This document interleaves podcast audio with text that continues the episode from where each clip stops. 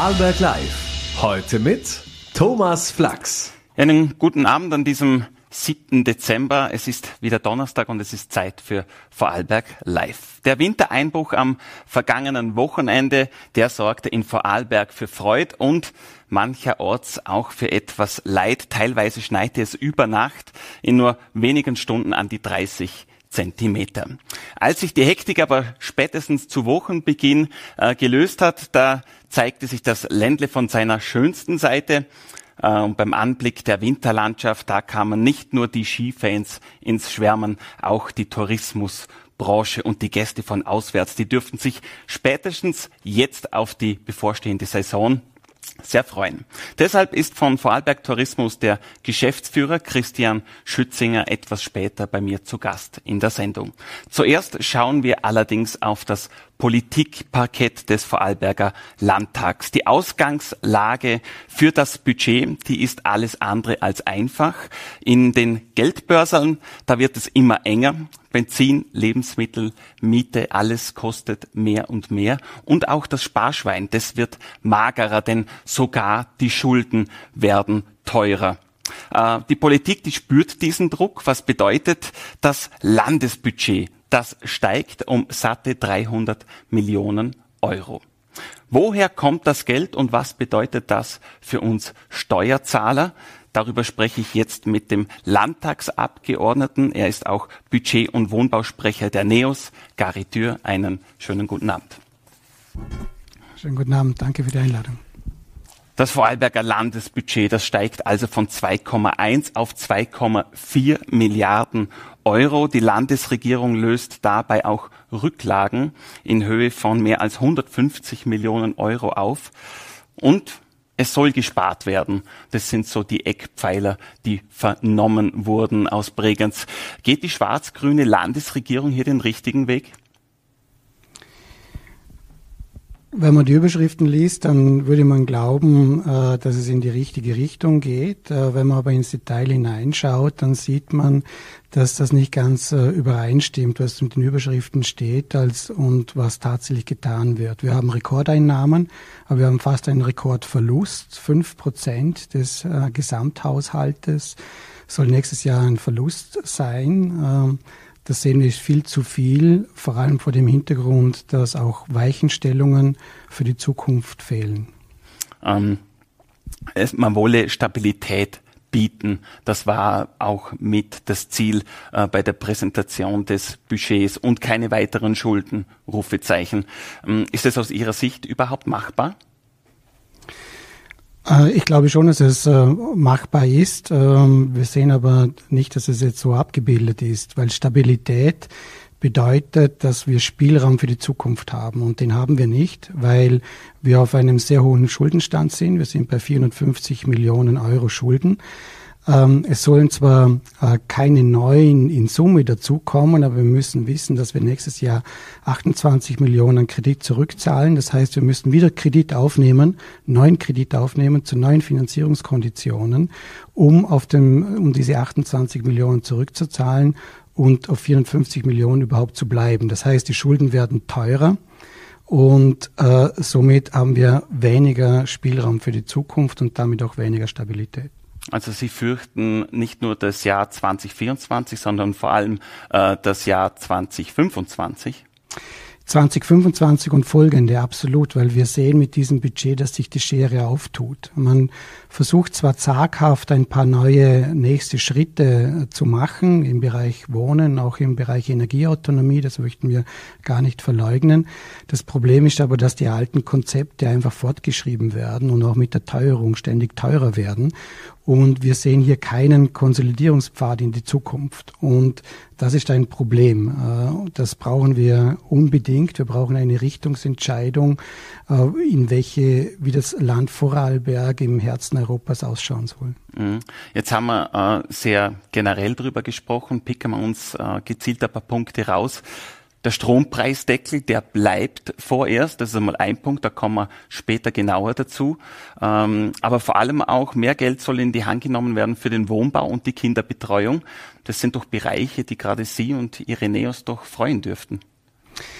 Für den Wohnbau absolut. Äh, wir haben äh, seit Jahren plädieren wir dafür, dass die Mittel der Wohnbauförderung zweckgewidmet werden. Und, und zwar, da reden wir davon einerseits über die Rückflüsse der Wohnbauförderungsdarlehen, die zurückkommen von privaten Haushalten, Plus auch, und das wissen oft viele Menschen in Vorarlberg nicht, jeder Arbeitnehmer und Arbeitnehmerin bezahlt ein Prozent des Gesamtlohnes in, als sogenannte Wohnbauförderungsabgabe.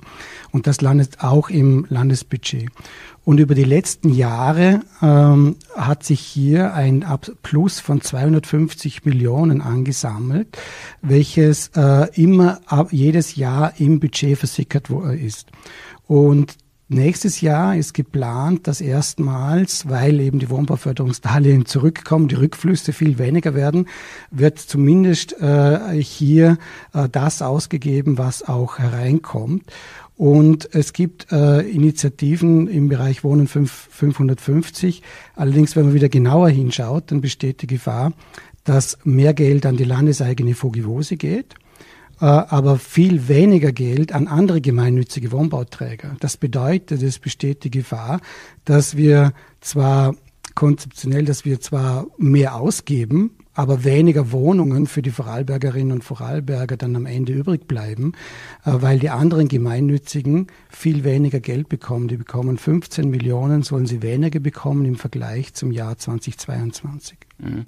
Aber wenn ich Sie äh, nochmal angesprochen auf die Rückflüsse aus der Wohnbauförderung ansprechen darf, ähm, hier ist nicht nur das Problem, dass diese Rückflüsse drohen einzubrechen, das jetzt auch schon teilweise in diesem Jahr tun, sondern vor allem orten Sie das Problem auch, dass in den Vorjahren damit anders gewirtschaftet wurde?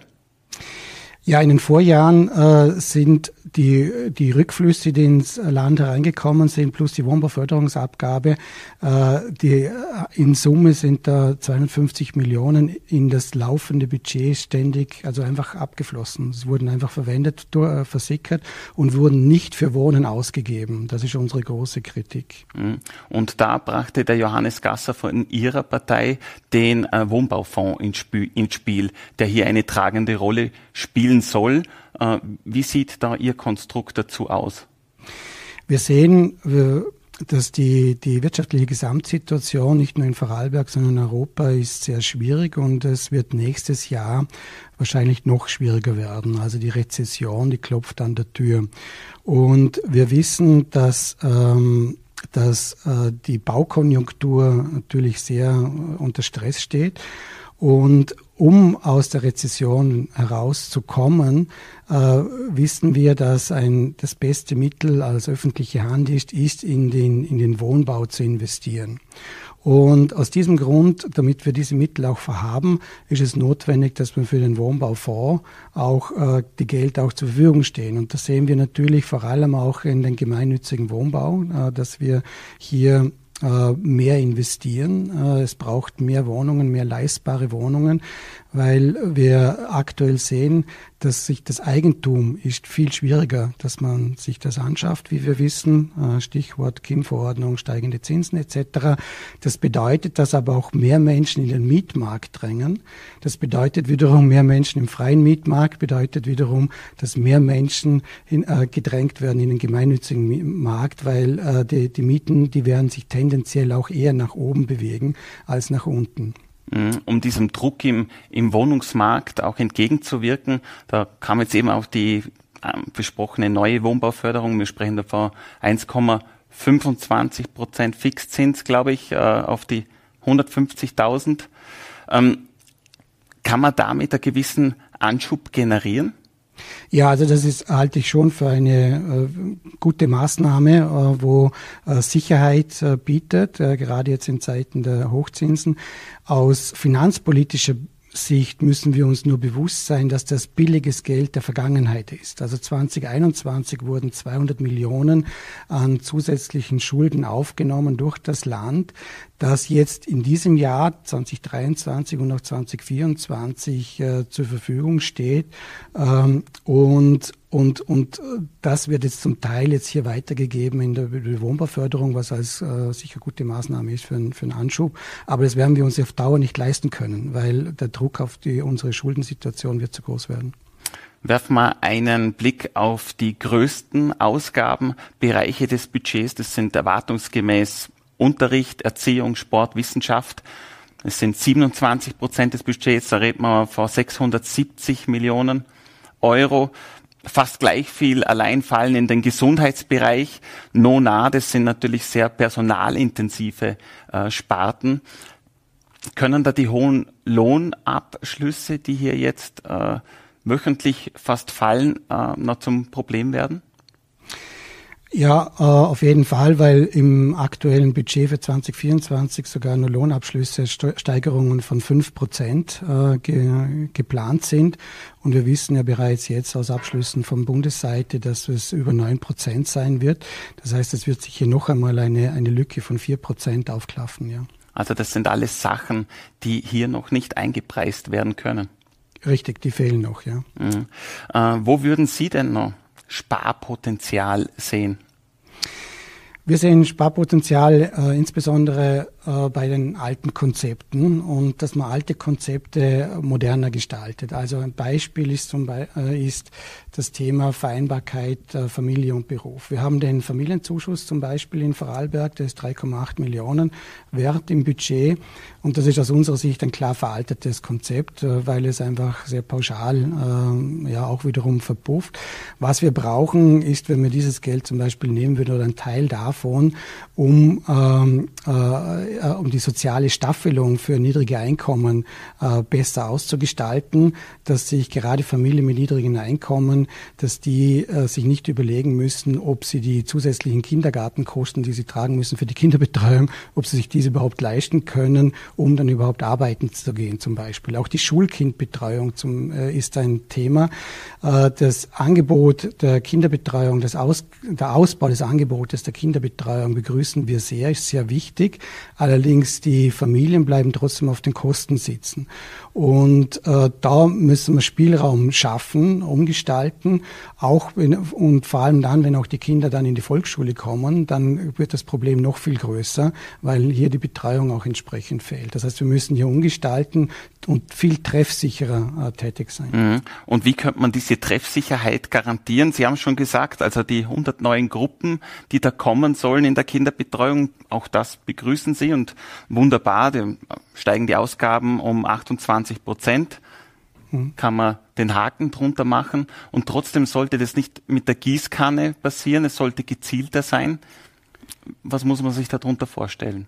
Ja, ähm, und zwar die Kindergartenbeiträge äh, unterliegen also für niedrige äh, Einkommen äh, gibt es eine soziale Staffelung, aber die wirkt viel zu wenig. Ähm, die kommt nicht an. Es gibt viel zu wenig Familie, die, die Familien, die davon profitieren. Das äh, sehen wir, dass wir das deutlich äh, ausweiten müssen. Ähm, wenn wir vom Sparen sprechen, dann muss man natürlich auch den Blick auf finanzielle Großprojekte werfen, womit wir auch schon schneller mal beim Feldkircher Stadttunnel sind. Der kostet da eine Menge Geld. Was tun mit solchen Großprojekten?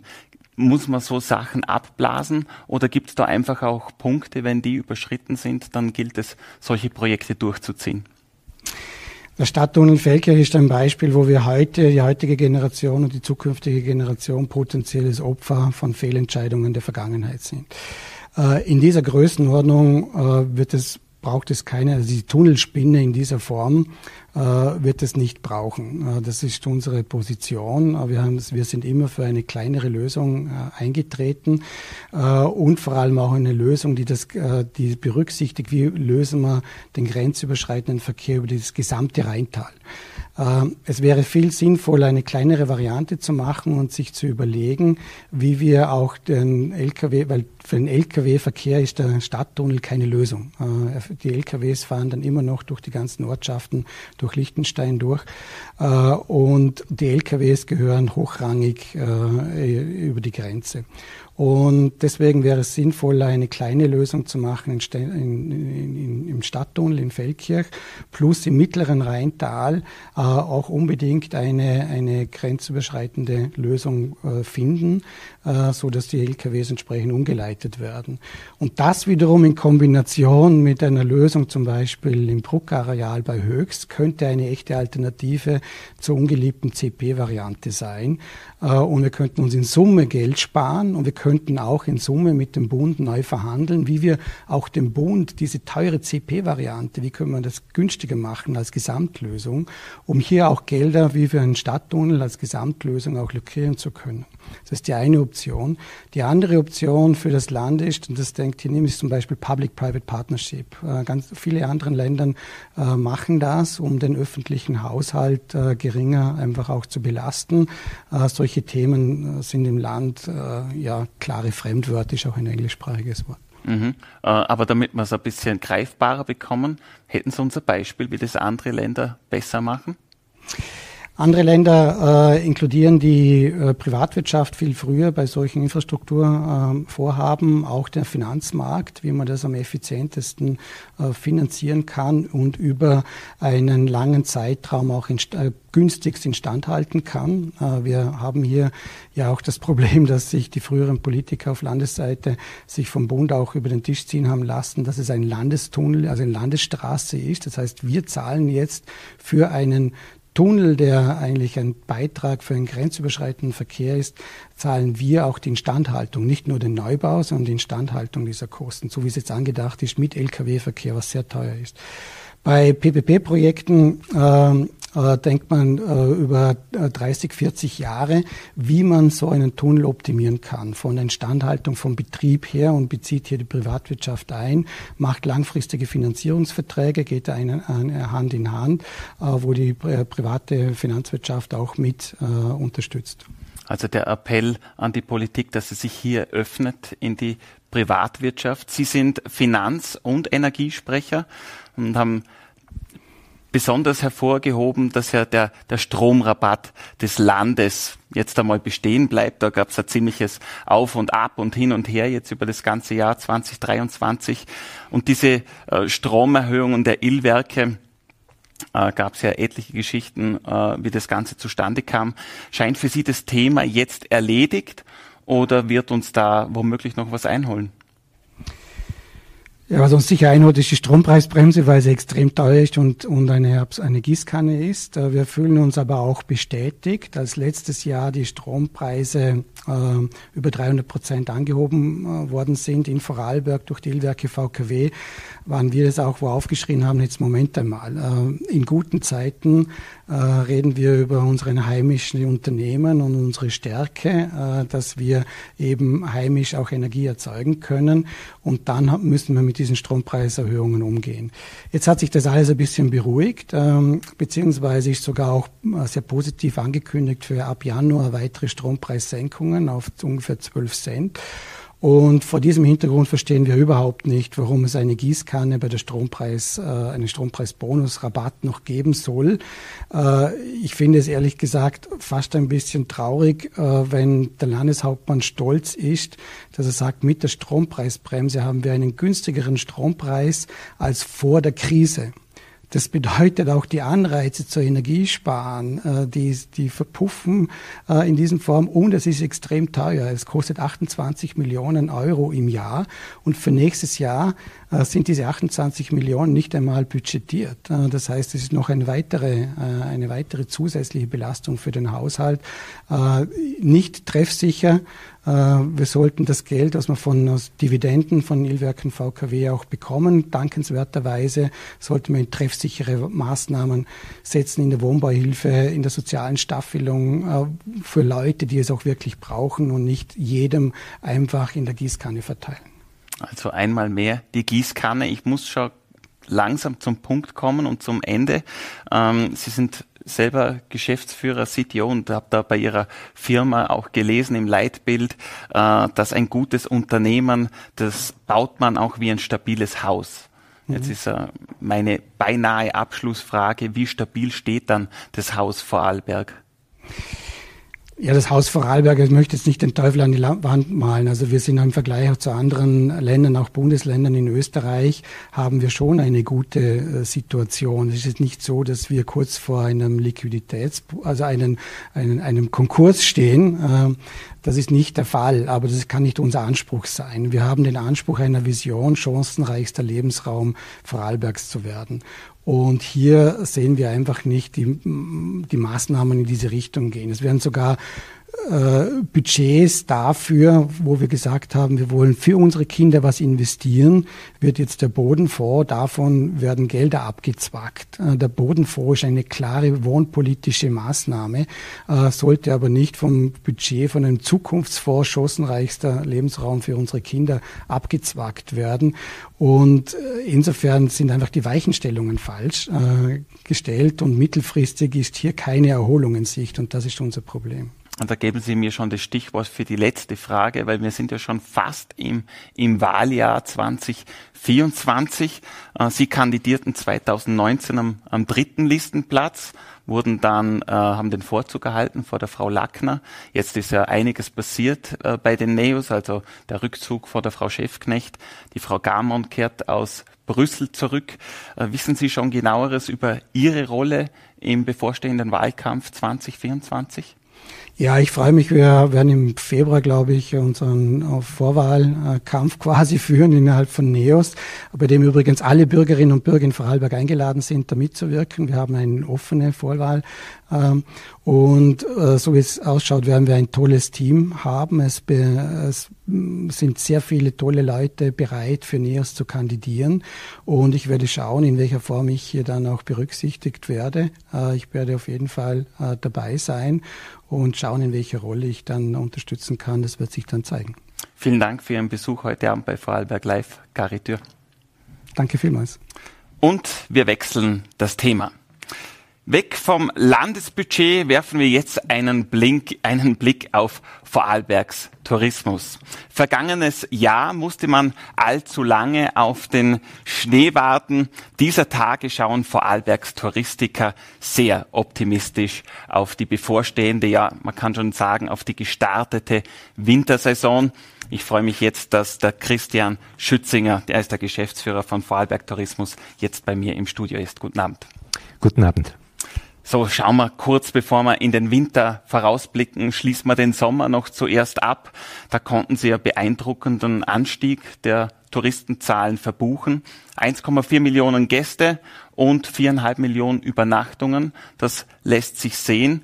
Ähm, kann man damit einen Haken unter die mühselige Corona-Jahre machen, obwohl wir jetzt ja auch schon wissen, die Zahlen sind ja enorm hoch.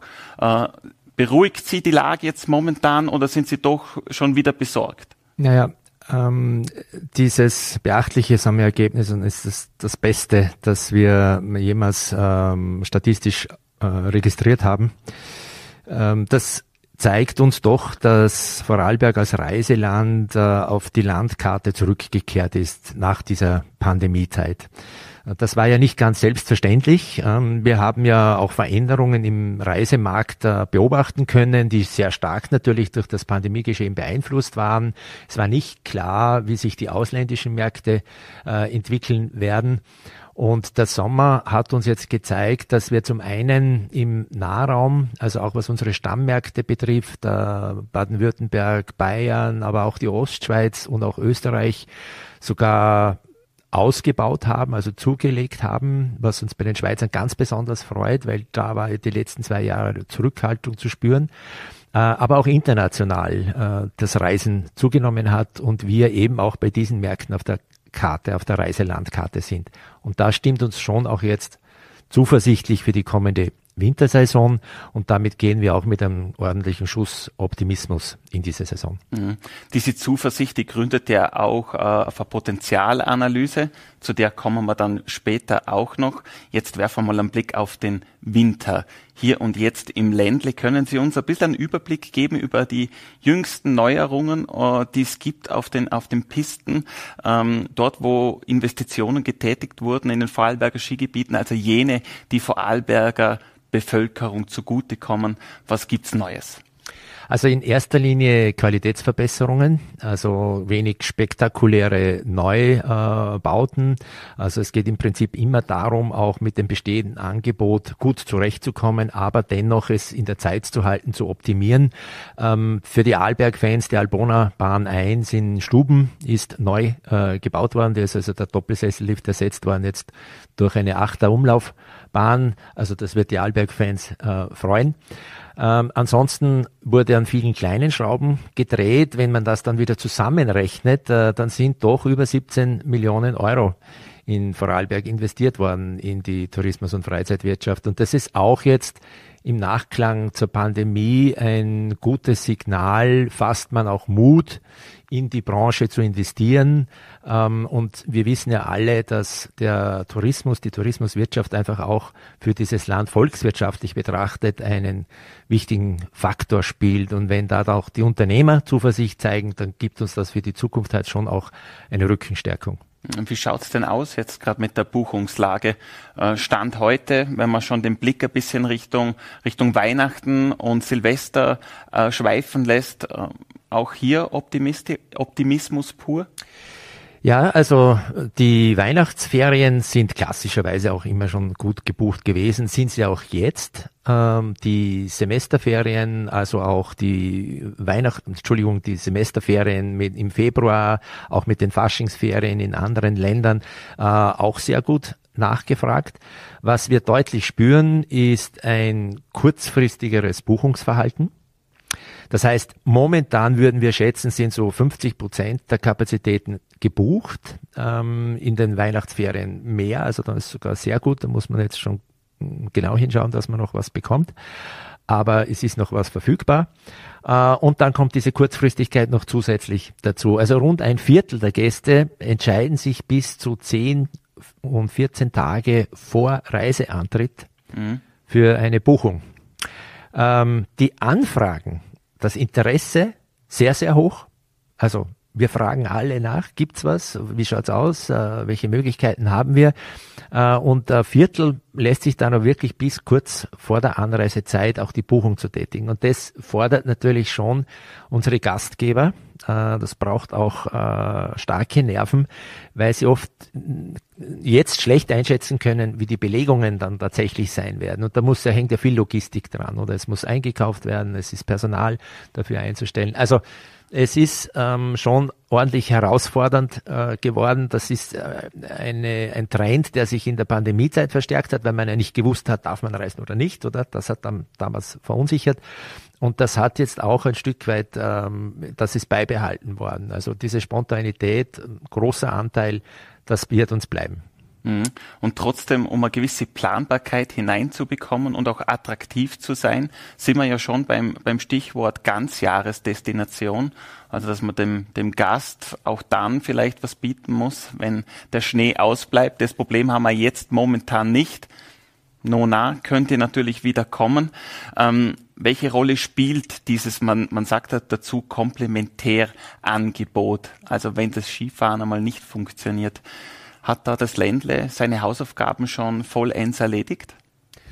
Klingt jetzt sehr technisch, komplettär ähm, Gebot. Danke für dieses Bild im Hintergrund. Ja, natürlich, das auch hilft vom, uns, vom Arlberg ja, Tourismus. Ja. Ähm, es äh, motiviert aktuell natürlich sehr. Äh, zum einen bei den Gästen, die natürlich auch Webcam beobachten, wie entwickelt sich momentan die Situation in den Skigebieten. Es motiviert uns selber, unsere Gastgeber sehr. Aber man muss natürlich schon auch äh, darauf vorbereitet sein, sollten wir einmal schneearme Zeit haben, was können wir unseren Gästen anbieten. Und wir haben in allen Regionen ähm, schon seit mehreren Jahren immer auch äh, Angebot parat, das für, all, für schneefreie äh, Zeiten einsetzbar ist. Äh, ob das dann ein Wanderschuhverleih ist oder die, dass man vorbereitet ist, beispielsweise auch im, im Sportfachhandel solche Angebote verfügbar zu haben. Also das ist parat. Äh, und gleichzeitig müssen wir, wenn wir Vorarlberg als Ganzjahresdestination sehen, haben wir ja äh, acht Monate schneefreie Zeit. Das heißt also sowieso Angebot schaffen für schneefreie Zeiten. Und die können natürlich das ganze Jahr über dann auch angeboten werden. Also Komplementärangebot hast ein sehr vielfältiges und zahlreiches Freizeitangebot verfügbar zu haben. Und da ist Vorarlberg sehr, sehr gut aufgestellt, oder? Also bei den, im Winter bei den Skigebieten oder von den Anfänger-Skigebieten hin bis zu den Welt-Top-Klasse-Skigebieten äh, ähm, und auch in den Destinationen eine Vielfalt von Unterhaltungsangebot und ob das jetzt das Rodeln ist oder das Eislaufen ist oder das Winterwandern, das Spaziergehen ist oder ins Frühjahr hinein Kombinationen aus Mountainbiken und Skifahren, ähm, das sind ja schon, dürfen wir stolz sein, dass wir da so breit aufgestellt sind. Technisch gesprochen ähm, reduzieren wir damit das Klumpenrisiko. Also wir sind sozusagen nicht nur auf eine Sache konzentriert, fokussiert und machen da unsere Hauptumsätze, sondern wir sind gut verteilt und können damit auch bei allfälligen Schwankungen besser reagieren. Und damit äh, ist man auch zukunftsfit dann viel eher. Ja, weil wir davon ausgehen müssen, dass Abwechslungen, Schwankungen ähm, äh, in Zeiten der Klimakrise auch öfter stattfinden werden und wir damit auch unser Angebot breiter aufstellen müssen. Man spricht dann von Resilienz und äh, da sind wir dadurch, dass wir keine äh, mono äh, äh Ausrichtung haben, einfach breiter aufgestellt. Das hilft uns jetzt sehr. Hm. Nachdem Sie es angesprochen haben, jetzt äh, die Klimathematik, greife ich es auch gleich auf. Ähm, rund zwei, jetzt muss ich gerade schauen, äh, rund zwei Drittel der Urlauberinnen, denen ist ja der Aspekt der Nachhaltigkeit sehr wichtig bei der Reisebuchung. Jetzt haben wir aktuell, wie gesagt, kein Schneeproblem und äh, die Prognosen, die schauen auch hervorragend aus. Aber jeder hat die Bilder im Kopf noch vom letzten Jahr, wo es dann wirklich sehr, sehr grün war einzelt, äh, vereinzelt haben sich dann die weißen Bänder durchgezogen durch die Skilandschaften. Hat der Wintertourismus nicht ähm, einen Elefanten, sag ich jetzt einmal, im Zimmer stehen, den man so ein bisschen auch ignoriert? Also ich glaube, man muss äh, die, die Entwicklungen, die stattfinden, sehr ernst nehmen. Äh, das gilt auch für den Wintertourismus. Ähm, wir versuchen uns natürlich auch äh, objektive Fakten, Zahlen zu organisieren, Studien zu organisieren, die uns eine Einschätzung der Entwicklung ähm, besser ermöglichen. Ähm, wir können davon ausgehen, dass jetzt einmal die Berechnungen so bis 2050 uns bescheinigen, dass wir in den mittleren bis höheren Lagen die Skigebiete äh, sehr gut betreiben werden äh, können. Äh, in den tieferen Lagen wird es schwieriger werden, das ist uns bewusst und insofern stellen sich auch unsere Skigebiete darauf ein. Auf der anderen Seite nehmen sie auch ihre Verantwortung, die Unternehmen, äh, ihre Verantwortung in der Gesellschaft wahr und sind sich natürlich auch bewusst, dass sie nicht einfach dahin arbeiten können, wie sie nur wollen. Wir haben nahezu 100 Prozent Ökostrom beispielsweise in den Skigebieten äh, im Einsatz. Ist ja technische äh, Fortschritt auch, was äh, beispielsweise bei den Pistengeräten der Ersatz äh, von den Treibstoffen betrifft. Da wird laufend daran gearbeitet, um sich natürlich auch äh, umweltverträglicher äh, entwickeln zu können. In Summe ist es so, dass bei einer Urlaubsreise die Anreise und die Abreise den größten CO2-Abdruck verursacht. Also bis zur Hälfte und sogar bis zu zwei Drittel von einem Urlaub in Österreich fällt beim der CO2-Abdruck auf die An- und Abreise. Und nur das Reste Drittel bis zur Hälfte auf das Angebot vor Ort. Das bedeutet, dass auch jeder von uns selber, wenn er seine Reisen plant, seine Urlaube plant, auch ein gutes Stück beitragen kann, wenn er sich überlegt, wie er anreist. Ob das jetzt öffentlich ist oder ob das beispielsweise auch in Fahrgemeinschaften ist, da können wir auch selbst einen guten Beitrag dazu leisten, um unseren Fußabdruck möglichst gering zu halten. Mhm, ganz prinzipiell, äh, abgesehen vom Beschneien, es werden Eingriffe in die Natur von der Gesellschaft immer mit, mit, mit noch mehr Skepsis betrachtet. Welche Verantwortung tragen Sie da als Tourismusdirektor des Landes, um dieser Skepsis auch irgendwo entgegenzutreten? Also einer unserer größten Assets, wenn man so sagen möchte, ist unsere Natur, ist unsere Landschaft. Äh, das sagen uns unsere Gäste äh, immer wieder. Und sich in dieser Natur, in dieser Landschaft bewegen zu können, das ist das, was dann das Urlaubsmotiv ausmacht. Im Sommer ist das, das das Wandern in den, in den Bergen, im Winter ist das auch das Skifahren in den Bergen. Die Skigebiete ähm, investieren sehr viel, um ihre Eingriffe möglichst behutsam auch durchzuführen und das in einem konzentrierten Ort. Also die Skiresorts, die ufern ja nicht aus und gehen in alle Länderkammern äh, hinein, sondern versuchen ihr Investment auch in dem Resort, das erschlossen ist, auch zu tätigen und dort auch die Verbesserungen herbeizuführen. Wir haben ja keinen Zuwachs an Skigebieten, sondern Verbesserungen in den, innerhalb der Skigebiete und die auch möglichst schonend äh, durchzuführen, ist ein großes Anliegen der Skigebietsbetreiber. Inzwischen haben sich dann noch so positive Zusatzeffekte ergeben, wie das beispielsweise Beschneiungsteiche auch äh, für Bewässerungsmöglichkeiten äh, herangezogen werden und damit auch Symbiosen eingegangen werden. Also wird viel auch nachgedacht und investiert, wie man unseren auch in den Wintertourismus verträglich gestalten kann. Mhm. Äh, vor wenigen Tagen gab es eine Pressekonferenz, unter anderem auch mit Ihnen. Ich wurde da ein bisschen hellhörig. Man hört dann viel vom Fachkräftemangel und überall poppt dieses Thema auch auf. Die Mitarbeitersituation in Vorarlbergs Tourismus, die habe sich etwas entspannt oder gar entspannt. Wie hat man das geschafft und ist es so, wie es sich anhört? Also ich würde nicht sagen, dass sie völlig entspannt ist, ähm, aber sie hat sich deutlich verbessert. Ähm, zum einen, wir haben in den Skigebieten die Rückmeldungen, dass sie also dort ihr Personal äh, zur Gänze besetzen konnten. Ähm, wir haben in der Hotellerie, in der Gastronomie schon noch einen Fachkräftemangel, aber deutlich äh, bessere Situation wie noch im, im letzten Jahr. Ich denke, wir haben in der Pandemiezeit doch einige auch an Arbeitskräfte verloren, weil man nicht wusste, kann aufgesperrt werden oder nicht. Und dann haben manche tatsächlich in andere Branchen gewechselt. Da kommen jetzt einige wieder zurück, weil sie halt auch festgestellt haben, dass das Arbeiten im Tourismus, gerade wenn man gerne mit Menschen umgeht, ähm, natürlich dann schon auch ähm, ein, ein interessanter Beruf ist. Und es wird manchmal der, der Branche zu Unrecht ein schlechter Ruf nachgesagt. Äh, wenn man dann woanders gearbeitet hat, dann sieht man dann auch wieder, hoppala, das war eigentlich gar nicht so schlecht, äh, was unsere Arbeitszeiten auch betrifft, was auch die Entlohnung betrifft. Da hat sich natürlich auch viel getan, muss man auch sagen. Also ich bewundere da auch die Flexibilität unserer Gastgeber, was die an Arbeitszeitmodellen entwickelt haben. Ähm, Hut ab. Mhm. Vorher haben wir vom Beschneien geredet. Beschneien ist gleich Energie. Energie ist gleich teuer. Jetzt haben wir von den Löhnen gesprochen, die auch in die Höhe gehen müssen, damit es auch attraktiver wird. Also alles miteinander wird kostspieliger. Schlagt sich das dann auch auf den Preis nieder, den schlussendlich der Gast, auch der Tagesgast, der Vorarlberger, die Vorarlbergerin zahlen muss? Ja, das ist keine einfache Situation, in der wir uns da alle äh, befinden.